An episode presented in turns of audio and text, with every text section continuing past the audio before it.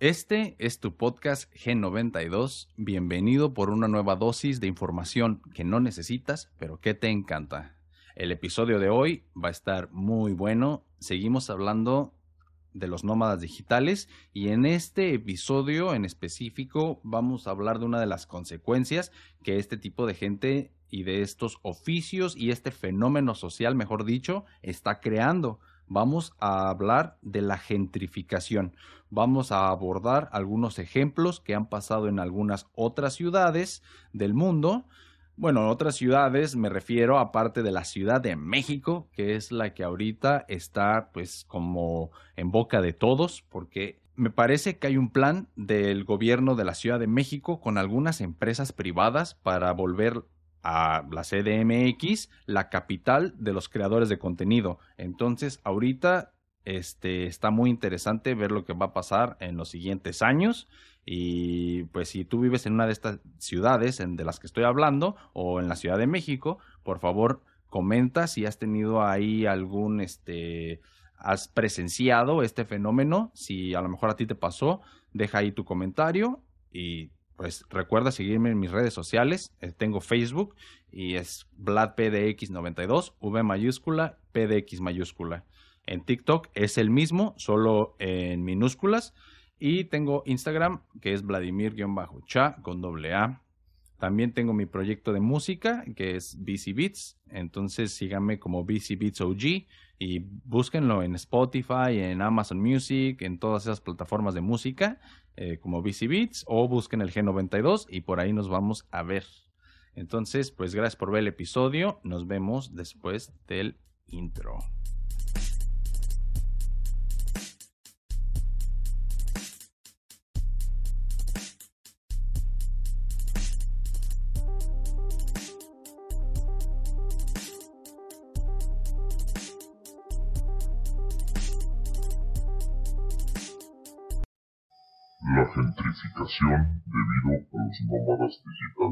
El día de hoy les traigo un tema que seguramente les va a gustar. Me quedé muy emocionado y aparte, este, pues son las ideas que últimamente he traído en, en la mente. Ya saben que pues de eso va el podcast, de temas que pues ando pensando durante la semana y que me gusta pues platicar contigo aquí en, en este que es casi como un video diario slash podcast. Entonces, este, me quedé pues muy, muy engranado, como dicen por ahí, eh, pensando en lo de los nómadas digitales, que fue pues el episodio pasado. Si no lo has visto, ve y velo, ve a verlo. y pues para que tengas un poquito más de pues contexto de por qué el episodio de hoy.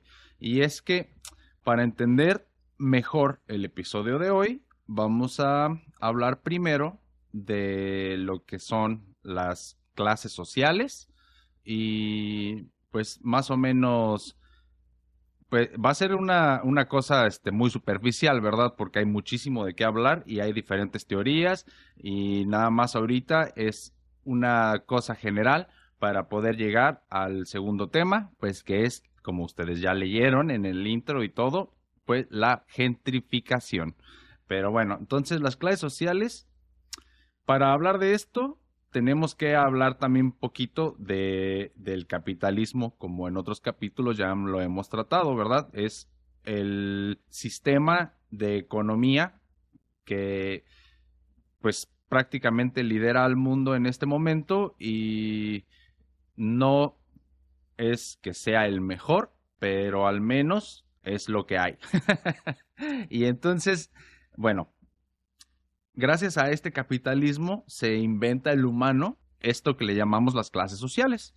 Y generalmente se cree que hay tres clases sociales.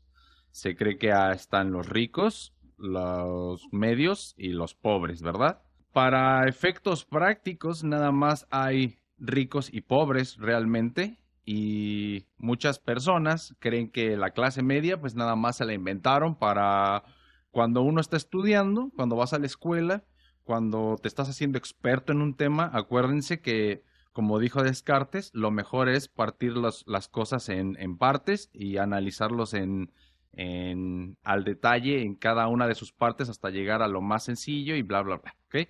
Entonces, de acuerdo a este, a este punto, pues sí hace em, sentido que podamos dividir la sociedad en tres, pero si, a si nos vamos a eso, si estamos jugando a ser el experto y a dividir las cosas, pues hay otras personas que vienen y dicen, bueno, es que estas clases sociales las podemos dividir en otras tres subsecciones. Entonces ya tenemos nueve clases sociales, ¿no?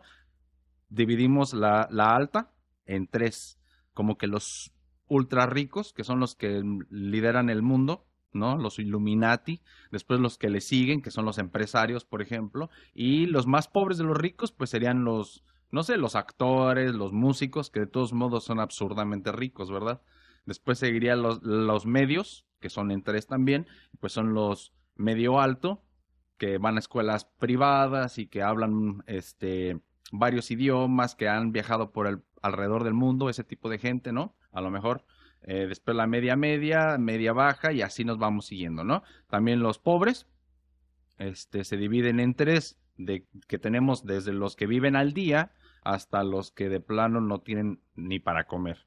Pero esto nada más realmente este, se usa o se usaba. Yo creo que esta, estos, estas clasificaciones incluso ya son un poco hirientes. Yo creo que hay mucha gente que se sentiría ofendida. Entonces, pues debido a, esta cultura de la inclusividad y todo esto, eh, pues ya, ya no creo que se le considere como todas estas clases sociales, pero eh, pues si jugáramos o si nos prestáramos a la conversación que teníamos antes, no sé, hace 10, 15 años, donde sí era correcto a dividir las clases sociales así, pues tendríamos, como ya les dije, al menos como nueve.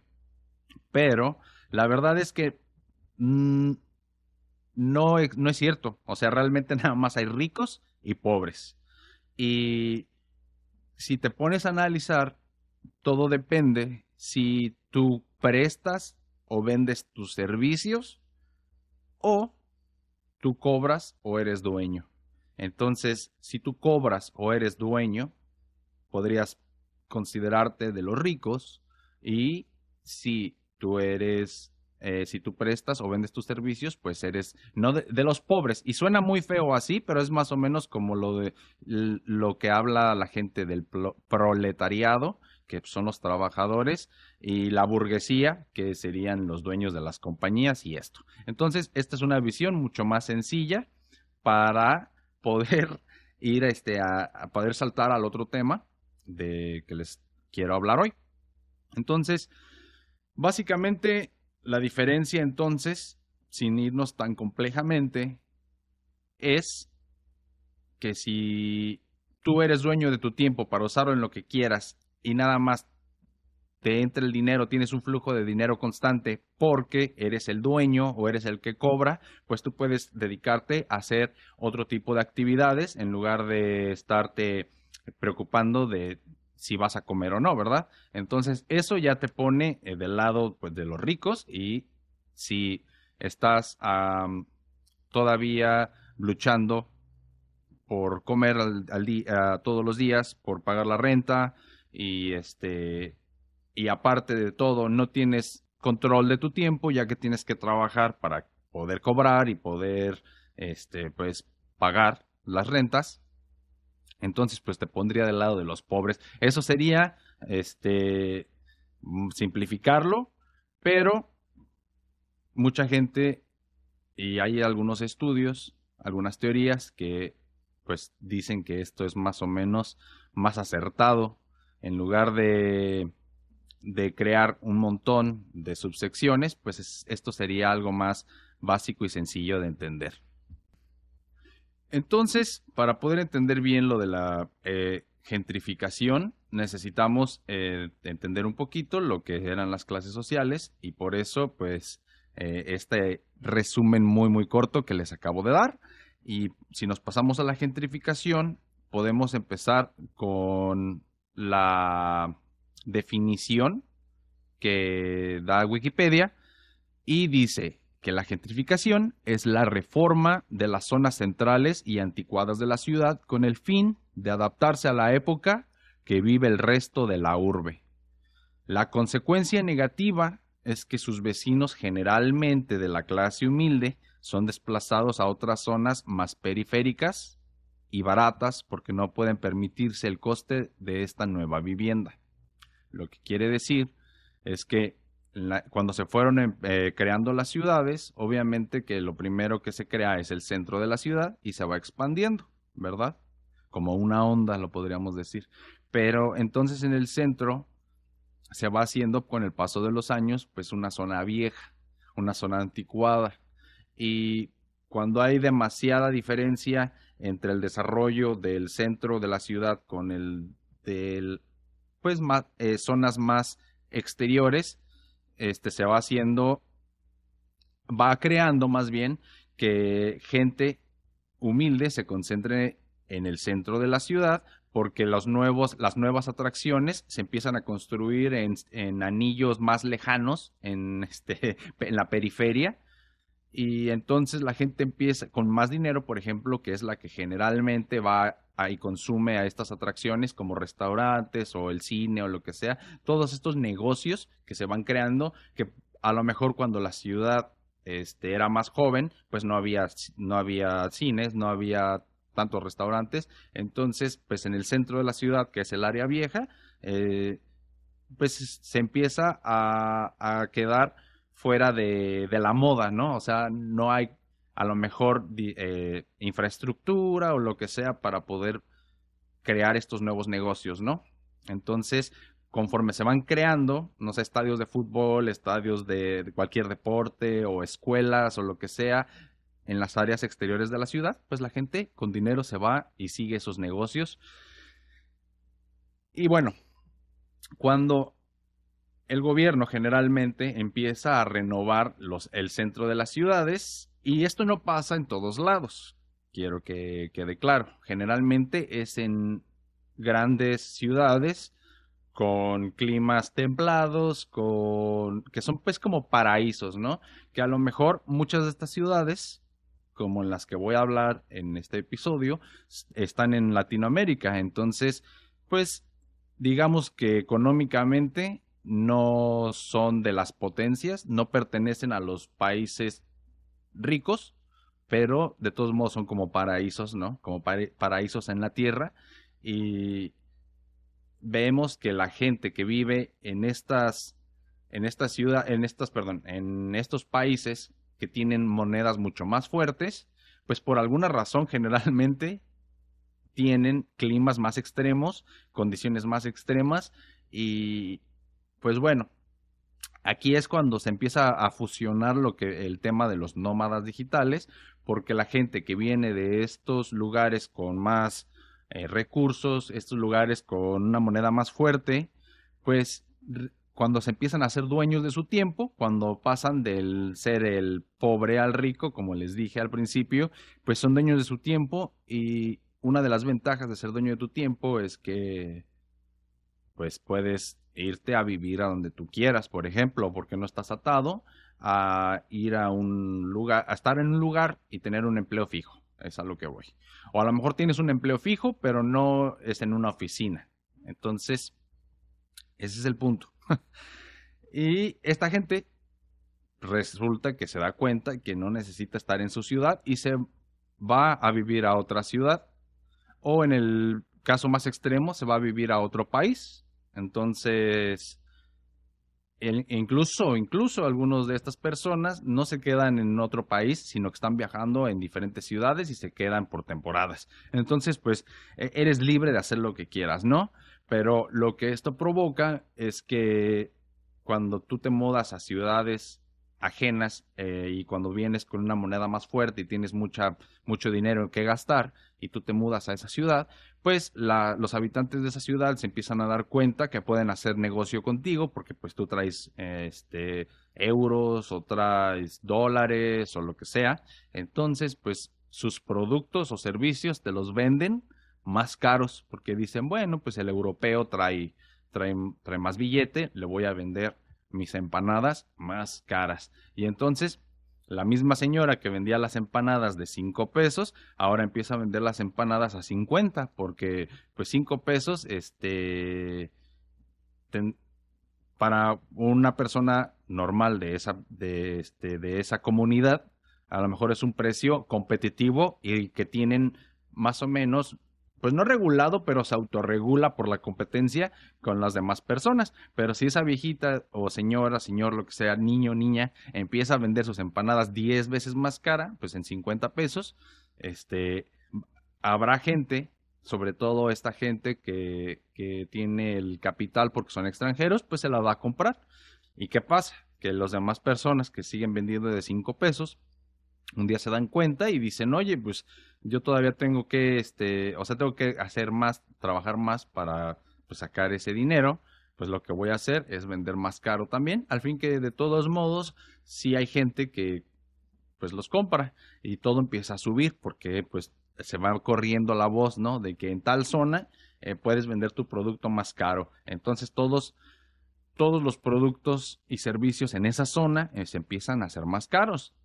Pero lo, más triste es que la gente que ya vivía previamente en esas colonias, dice, o sea, si, si tú te fijas en, en internet, dice que generalmente son de humildes, pero no necesariamente tienen que ser humildes. Eh, puede ser que tienen pues dinero suficiente para vivir cómodamente en esa ciudad, en esa área, en esa zona, colonia, distrito, como le quieras llamar, pero una vez que empiezan a subir todos los servicios y, todo, todo, pues ahora sí que no, no pueden costearse el vivir en esa zona y entonces se ven desplazados a zonas exteriores, o sea, más, se le dice, circunstantes a donde ellos vivían, o sea, estas personas se ven desplazadas a otras áreas donde los servicios y la renta y todo pues es más barato y esto muchas veces eh, destruye familias. O sea, hay gente que nada más tiene un empleo en un lugar cerca de su casa, eh, sus hijos están en una escuela cerca de su casa y toda su vida la tienen este, o su rutina la tienen en un, en un área establecida y funciona muy bien de esa manera, pero cuando haces que esa familia se mude mucho más lejos, pues van a tener que gastar más en desplazarse todos los días a su escuela. Eso implica más tiempo, más gasolina, este, más de todo. Entonces, aparte que la comida, por ejemplo, eh, alrededor de esa área, pues también empieza a hacerse todo más caro. Y si antes las tortillas te costaban pues 10 pesos el kilo, ahora te van a costar 60 pesos el kilo. O sea, eso es una de las consecuencias de cuando la gentrificación ocurre. Y ahorita está muy de moda el, el, tema por lo mismo de los nómadas digitales. O sea, esto de la gentrificación no es algo que sea pues de dos, tres años para acá, aunque la gente está hablando de, este tema muy recientemente, ya tiene muchísimos, muchísimos años. Ahorita está despegando porque, pues, obvias razones, ¿verdad? Pero bueno, este es un proceso que puede experimentarse en cualquier ciudad. Las zonas céntricas siempre fueron las primeras en construirse. Por ello, con el paso de los años y con el desarrollo y crecimiento de las ciudades, estas zonas iban envejeciendo a mayor ritmo que otros barrios. Hay, este, pues un origen, obviamente, y viene de, del inglés, como todos estos neologismos, que pues, significa gentrificación, si la dividimos. la primera parte dice gentry, origen latino, y es la palabra inglesa que se adaptó al español. Esto hace referencia a la alta burguesía y a los terratenientes. Y también a la baja y media nobleza, que pues ya es lo que les estaba comentando acerca de cómo nos inventamos divisiones. Entonces la alta, ah, o perdón, la baja y media nobleza, pues serían la, los más pobres de los más ricos, ¿no? Más o menos. Bueno, entonces la gentrificación supone la sustitución de personas humildes o de clase media baja por otras de mayor poder adquisitivo, lo que en nuestros tiempos conocemos como la clase alta o media alta. Las causas de la gentrificación, eh, pues se, se debe principalme- principalmente al enveje- envejecimiento de las ciudades. Las zonas céntricas son las primeras en construirse, así que con el paso de los años y la edificación de zonas y barrios, estas quedan anticuadas y en mal estado. Por ello, debido a la potencialidad que tienen en caso de ser reformadas, pues se renuevan. Lo que les decía, el gobierno no hace todo nada más por, por ser buenas personas. Realmente nunca lo hacen por eso. Siempre y más en este sistema económico que tenemos, necesitan casi casi eh, poder tener una muy buena razón monetaria por la cual hacer las cosas. Y en este caso es que si construyen o si renuevan los centros de las ciudades, pues van a tener exactamente mucha más, eh, ¿cómo se dice?, derrame económico de personas de fuera, porque pues van a querer venir a visitar las zonas céntricas, que generalmente son las que tienen pues la, pues la cultura de, este, la cultura de esa ciudad, o sea, es las zonas más viejas, más emblemáticas y que tienen más cosas que ver históricamente. Entonces, para fines turísticos, el- los centros de las ciudades resultan muy atractivos, que también en las grandes urbes se ve que hay muchas áreas muy turísticas nuevas, ya que este, pues el, el- el gobierno de esas ciudades construye, pues, por ejemplo, estadios de fútbol y ahora con lo del mundial es un muy buen ejemplo, como no van a ser, este, o sea, gracias a estos eventos hay, hay mucho flujo de turismo en áreas nuevas de las ciudades y eso pues beneficia, a- hablando de una localidad, beneficia a todos porque no nada más se va a beneficiar este, los que viven en una cierta área, pues las áreas céntricas y viejas de- este, que tienen mucha cultura y mucho, mucha historia, sí van a ser visitadas, pero aparte las zonas exteriores que generalmente en, este, en otras ciudades o en, en cualquier día del año nadie visitaría porque no hay nada culturalmente que, que visitar, pues en, esta, en este ejemplo del Mundial, pues sí van a ser visitadas porque ahí van a ser los partidos, pero toda esa gente después de los partidos va a querer ir a un bar clásico de la ciudad en la que estén o algo así y entonces van a irse al centro de la ciudad y entonces pues todos salen beneficiados, ¿no? Eso nada más este eh, se me ocurrió ahorita, pero es un excelente ejemplo para poder entender este cómo funciona más o menos este eh, es que mira, a mi punto de vista, una ciudad con mucho turismo, es una ciudad muy... eh, se vuelve una ciudad importante, emblemática, y se vuelve una ciudad pues, generalmente más grande. O sea, si, si es muy visitada, es que es por algo. Entonces, ah, en- más en esta época, cuando mucha gente está yendo a tu ciudad, generalmente se andan tomando fotos, generalmente hacen contenido para redes sociales ahí. Este, si hay eventos en esa ciudad, pues se empiezan a ser conocidos alrededor en, otras ciudades y entonces la gente pues le da curiosidad o a lo mejor este su sueño es ir a tal evento o tal escuela, entonces empiezan a viajar a ciertos destinos y es por eso que en lugares como la Ciudad de México o Buenos Aires o pues hay varios, ¿no? O sea, hay muchas ciudades este que ahorita están muy de moda y la gente está mudándose para e- para para esas ciudades por cualquier razón.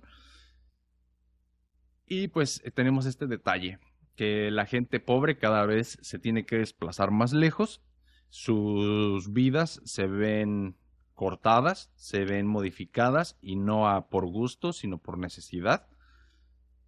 Y vemos que este modelo económico cada vez favorece más a los ricos porque pues cada vez puedes ser más dueño de tu de tu tiempo y de tu pues de todo, ¿no? O sea, de tu vida y, y tienes más libertad para irte y para ser consumista y para gastar más dinero y para, pues, no sé, para alimentar este, este monstruo. Pero los pobres cada vez también son más castigados, cada vez tienen que desplazarse más, cada vez tienen que trabajar más horas. Entonces, está bien cabrón, ¿no? Y, también si te pones a pensar, ¿cómo le haces para salirte, para salirte de ese, de ese loop? Como si eres pobre, cómo saltar para ser rico. Y está cabrón, ¿no? Es cuando ves cómo el sistema sí está muy, este, como autorregulado para que el rico siga haciéndose rico y el pobre siga siendo pobre. O sea, está muy triste, pero mm, sí pareciese que por ahí va la cosa. Entonces, pues, ¿cómo es el proceso? En, en el proceso se pueden invertir varios agentes. Puede ser que el gobierno local facilite a través de la, pues, de la legislación que agentes privados lleven a cabo pues, remodelaciones. Estos agentes pueden comprar los inmuebles completos a sus propietarios. Y si los inquilinos eran los propietarios, el dinero ofrecido no será suficiente para adquirir otra vivienda en el barrio o en barrios similares, y esto los obliga a emigrar a otras zonas.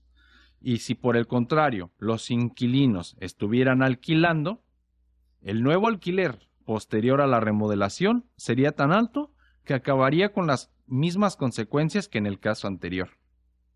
Entonces, pues la gente que compra estos lugares para remodelarlos, los vende muy caros y la gente que vivía o que tiene dinero para vivir ahí antes, ya no le alcanza para adquirir una vivienda ahí. Y si ya vivías ahí y pagas renta, pues ya no te va a alcanzar para pagar la renta, como te estaba diciendo. Por otro lado, no solo las viviendas son las protagonistas, también los negocios y los locales. Y acuérdense que generalmente después de construirse centros comerciales y lugares de ocio, pues los costos de las zonas se elevan porque es lo que le gusta hacer la gente después de ir a trabajar, ¿no? Ir a lugares de ocio y de entretenimiento y ahí despilfarrar la, quincena. Entonces, pues también por eso sube el, costo de vida alrededor de los centros comerciales y restaurantes, bares y todo esto. Las consecuencias, más allá de lo que es inherente al término es que la sustitución de las clases populares por otras más altas y existen consecuencias tales como el crecimiento de la periferia y de las localidades colindantes, aumento de la renta per cápita de las zonas renovadas y convivencia entre edificios muy modernos y otros muy antiguos que no han podido ser renovados y aumento casi privativo de los precios de las viviendas en las grandes ciudades. Todo esto además de cierta pérdida del patrimonio histórico y cultural de las ciudades más antiguas. Entonces vemos que inclusive estéticamente las ciudades pues se ven afectadas porque vemos estos paisajes ultramodernos en contraste con las zonas antiguas de la ciudad que a lo mejor tienen su, su encanto, pero esto nos habla de una desigualdad muy pues abismal entre, una, entre los habitantes de una misma ciudad. Y lo podríamos decir que lo mejor, como yo siempre digo, es el término medio. O sea, no, que no haya mucha desigualdad, pero tampoco una uniformidad completa como el comunismo quiere, ¿verdad? O sea, yo creo que si tú trabajas más que tu vecino, sí mereces tener más, pero pues mm, está muy difícil este, poder tener una sociedad tan equilibrada. O sea, a lo mejor si tú vas a Europa y visitas lugares como Holanda, Dinamarca y estos lugares, vas a, vas a darte una idea de cómo se ve una sociedad más igualitaria, pero que igual, de igual manera no, no no por eso son perfectas, sino ellos desarrollan otro tipo de malestares sociales, ¿no? O sea, ellos tienen un mayor índice de depresión y de suicidio y de, de cosas así mentales. Entonces, como sea, nos chingamos, pero lo que nos tocó en este lado del mundo, en, en, pues en el continente americano, es estas desigualdades de Norteamérica contra Sudamérica, por ejemplo, o Centroamérica, que también vemos gentrificación a grandes rasgos entre países, ¿verdad? O sea, gente, eh, los, los migrantes propician la gentrificación también porque pues sustituyen los empleos de gente de otras ciudades a donde se van a vivir. Y generalmente esta gente, como quiere eh, ser mejor y tener una mejor vida que la que tenían antes, generalmente llegan a trabajar y a lo mejor esto impacta en la clase baja o la clase media alta o así. Generalmente es muy difícil dar el brinco a los ricos, pero como empecé en el episodio, entre los pobres, entre, entre los pobres sí afecta porque las personas trabajadoras empujan a los que no trabajan pues a ser más pobres cada vez, ¿verdad? Y es algo muy complejo, o sea, esto de hablar de las clases sociales y aparte de, de tratar de ponerle etiquetas a la sociedad es muy difícil, porque la sociedad es como un ente que está vivo, o sea, es un es algo fluido, no es algo que esté estancado. Entonces, alguien o un, para no hacerlo personal, una localidad que generalmente o que históricamente se conoce como pobre, puede ser que en el paso de un par de años ya no sea pobre. O sea, hay barrios que tradicionalmente son populares y humildes, pero que ya se gentrificaron y que entonces hay, generaron periferias que ahora son más pobres todavía. Entonces se crearon nuevos pobres y los que antes eran pobres pues ya no lo son tanto y ya subieron en la escala de la pobreza, como les dije. Suena muy pobre, pero digo, suena, suena horrible decirlo así y, y o sea, a como está el discurso del 2022 de la cancelación y todo lo, ser inclusivo, esto suena terrible, pero pues, si tú lees a Mark y a Weber y a todos estos y a muchos otros este, sociólogos y estudiosos del tema, estos sociólogos, te das cuenta que pues que ellos sí basaban y fundamentaban sus estudios en separar a todas estas personas casi como en tribus, ¿verdad? En tribus urbanas, así como ya lo hablamos en, en otro episodio. Pero, pues no sé, déjenme sus comentarios, qué piensan ustedes de la gentrificación. Hay un caso ahorita muy canijo que se está dando en la Ciudad de México y es que hay muchos extranjeros europeos eh, y pues americanos, canadienses y hay de, de muchos países con monedas muy fuertes que se están mudando a la Ciudad de México porque hay un programa ahorita, creo, de la empresa Uber con en conjunto con el gobierno de la Ciudad de México y pretenden crear o convertir la CDMX en la capital de los creadores de contenido en el mundo. Entonces, todos estos nómadas digitales van a estarse mudando a la Ciudad de México. Entonces, ahorita hay un tema muy canijo y muy cabrón ahí con los precios de las viviendas, con los precios de la comida y va a estar muy interesante de aquí a 10 años ver qué pasa, ver cómo esta ciudad se va, o sea, estamos siendo, en mi opinión, estamos siendo testigos de cómo se crea una o cómo evoluciona una mega urbe como la Ciudad de México a ser de talla internacional como Nueva York. Y estoy hablando en, de económicamente hablando, porque culturalmente hablando, la Ciudad de México tiene muchísimo que ofrecer, o sea, culturalmente hablando, o sea, tiene de todo, o sea, o sea es, es magnífica, ¿no? Es, es gigantesca y es un monstruo, pero contra si la ponemos en, el panorama, en el mapa, contra otras grandes urbes, contra las metrópolis como Nueva York y, pues no sé, Los Ángeles, em, Berlín, por ejemplo, Londres, la Ciudad de México a lo mejor tiene un ingreso per cápita un poco menor, porque se gana en pesos y esa moneda pues frente a la libra esterlina o el euro o el dólar pues es más débil. Es, por la, es la única razón, la verdad, porque ahora cuando, toda esta gente se, esté mudando aquí y empiece a haber un ingreso per cápita de al menos los dueños de estos este, establecimientos, porque vemos que es una navaja de doble filo, o sea, los, pobres se vuelven más pobres y eso es el, lado triste de la situación, pero si tú ya eres del lado de los ricos, que ya vemos que los ricos empezamos a diciendo esto. Si eres rico, si tú nada más cobras y no tienes que trabajar y eres dueño de tu tiempo, ¿no? O sea, para este episodio la riqueza es eso.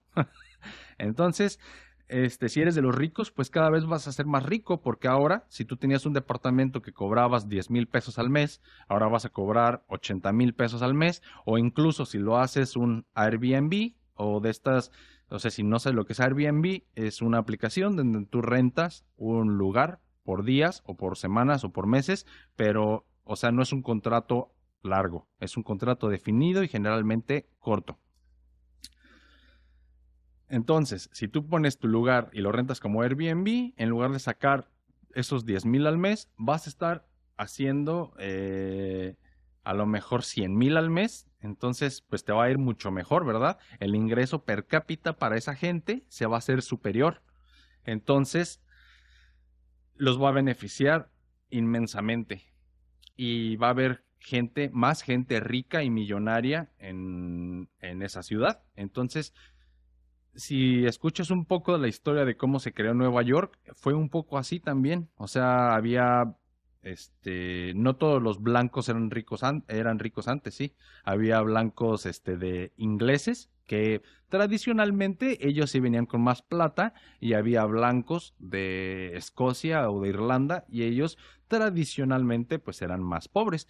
Pero cuando llegaron a Nueva York se empezó a gentrificar esto y los blancos de ingleses no querían a los escoceses o, irlandeses y los mandaron a las periferias de la ciudad y se crearon barrios de blancos pobres y después este se hizo ahí una otra gentrificación porque estos blancos no querían a los negros y los mandaron a áreas todavía más lejanas y más pobres. Entonces eso fue hace 200 años y no nos tocó a nosotros. A nosotros nos tocó que Nueva York ya está consolidado como pues una mega ciudad así súper moderna, casi de todo a todo. Que eso es entre comillas, porque también si vas ahí, hay áreas súper peligrosas y súper pobres y, todo. Pero a grandes rasgos se ve este, maquillada la ciudad de todo a todo. O sea, se ve más o menos bonito. O sea, si vas a una ciudad, mm, este, como Río de Janeiro, vas a ver una, unas, unas zonas súper eh, impresionantemente ricas y bonitas y desarrolladas y carrazos y gente hermosa y de todo, pero también te vas a ir a otras áreas de la misma ciudad donde la gente vive este, en chozas, o sea, o sea, casas que hacen de aluminio o de lámina, este, o con basura. O sea, es una diferencia abismal que, pues, está, está cabrón. En otras ciudades no lo ves. Y aquí voy a hacer nada más un paréntesis que a lo mejor si no has venido a Estados Unidos y tú te imaginas que las ciudades son como en las películas, no está ni cerca de ser así.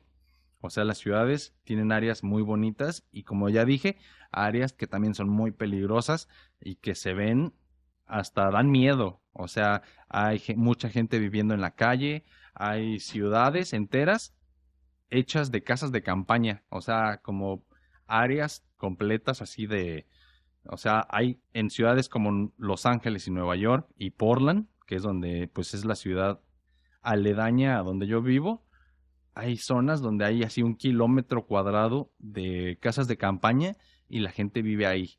O vive en este, nada más en sleepings cuando es verano y se consiguen una bolsa de basura para dormir en invierno. Y, o sea, está terrible. O sea que este fenómeno se da en países ricos y pobres. Es a lo que voy. es algo muy complejo, no se puede solucionar mientras el sistema económico pues sea el capitalismo, porque ya empecé diciendo eso, el sistema está truqueado para que el rico se haga más rico y el pobre se haga más pobre. Y no es que yo sea chairo o que sea de izquierda o que sea comunista, pero hay que tratar de, hacer las cosas a la, o sea, ni, no irnos a los extremos, es a lo que voy. Ese a lo mejor es mi mensaje más importante. Es el mensaje del G92.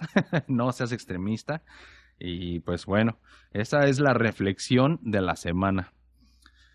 Yo creo que mucha gente, especialmente la que ve el G92, pues es gente culta, gente que le gusta saber de estos temas. Y si no lo sabías, pues ya lo sabes. Y si ya lo sabías, quiero que me digas tus comentarios, que me digas qué opinas de este fenómeno. Si tú tienes una buena sugerencia de algo que se pudiera hacer para solucionar esto. Y si, o sea, cualquier cosa ahí que comentes, este, lo podemos platicar en los comentarios.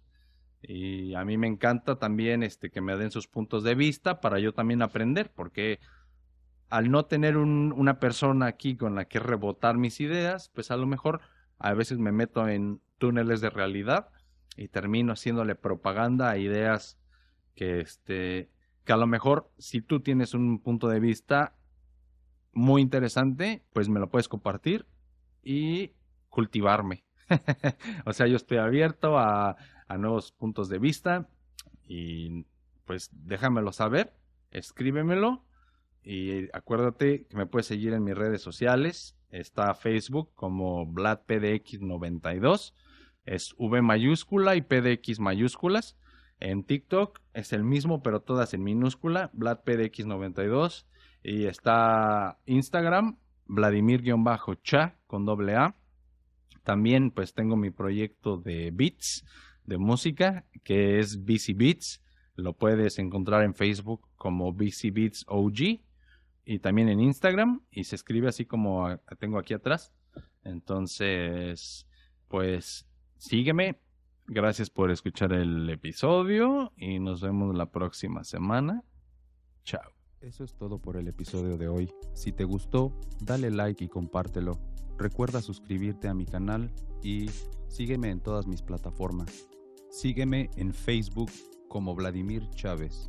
Entra en esa página y después ve a la sección de videos y entra al playlist G92 para disfrutar tu video podcast por Facebook. Búscame en cualquiera de las plataformas que utilices para escuchar podcast como Gen92.